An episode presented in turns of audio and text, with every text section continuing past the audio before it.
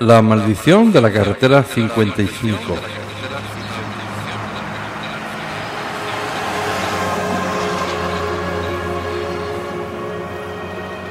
A principios del siglo XX, las autoridades del estado de Nueva Jersey, al sur de la ciudad de Nueva York, creyeron útil trazar una carretera de unos 10 kilómetros que cruzara las tierras del municipio de Deptford. Indudablemente esto tenía que ser una buena noticia por el progreso que representaba en las comunicaciones de la zona. Sin embargo, no fue así para todos. Los nativos Cox, oriundos de esta región, advirtieron que esta obra no se podía llevar a cabo, porque si lo hacían iban a profanar la tierra sagrada de sus antepasados en donde se encontraba un antiguo cementerio indio. Este era un lugar mágico para ellos, al que acudían a invocar los espíritus de los viejos guerreros muertos. El jefe indio Guayabandaga al ser informado del proyecto, convocó una rueda de prensa en la que advirtió sobre los peligros que corrían los blancos si no respetaban la tierra sagrada de sus ancestros. Guayagandaga argumentó los derechos de los nativos a permanecer en sus tierras, matizando que nosotros ya estábamos aquí 800 años atrás, muchas lunas antes que llegaran los rostros pálidos. Finalmente amenazó a los responsables que se atrevieran a profanar las tumbas para construir una carretera sobre sus tierras. Si profanáis nuestra tierra sagrada, os aseguro que nuestros antepasados se vengarán de todos vosotros. Al poco tiempo, los intransigentes eh, ciudadanos levantaron el cementerio y construyeron la carretera 55 del estado de Nueva Jersey. Oficialmente nadie hizo caso de la maldición, aunque sus constructores no ocultaban el temor a Manitú. Desde el principio, los inicios de la construcción empezaron a ocurrir eh, problemas. Pero en muy poco tiempo tuvieron lugar una serie de sucesos extraños y accidentes mortales. Por estadística, el número lógico supuesto en cada obra, en cada construcción, no se correspondía al de una obra, al de una ejecución de obra pública normal y corriente. Allí comenzaban a ocurrir demasiados accidentes de trabajo. Esta carretera llegó a tener el récord, una vez construida, de accidentes y heridos por kilómetro. Los incidentes empezaron por los proyectistas de la carretera, los cuales vieron misteriosamente eh, aquejados por todo tipo de dolencias que les apartaron del trabajo. Durante las obras y mientras levantaban la tierra, quitaban piedras y aplanaban el lugar, se cometieron una serie de incomprensibles errores que provocaron varios accidentes que a su vez costaron muchos heridos de cierta consideración. El más horrible de todos fue el de un obrero que resultó muerto por una máquina apisonadora que literalmente lo aplastó sobre el asfalto. Varios obreros que trabajaban en el levantamiento del cementerio sufrieron repentinamente sendos ataques cardíacos de funestas consecuencias.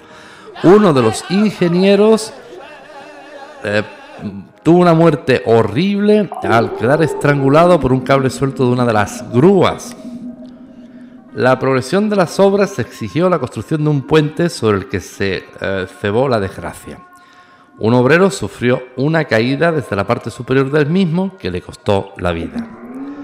Sin embargo, el suceso más sorprendente y misterioso de todos ocurrió cuando una de las camionetas de la empresa constructora que transportaba cinco trabajadores estalló de repente y sin motivo alguno.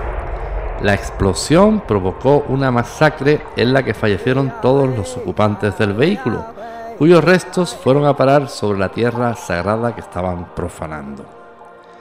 Este accidente levantó un gran revuelo y alertó a todos los implicados sobre lo que estaban haciendo. Una vez más, el peso de la maldición india comenzó a planear sobre ellos. A pesar de todo, accidentes, heridos y muertes continuaron y la maldición se extendió hasta la propia administración territorial.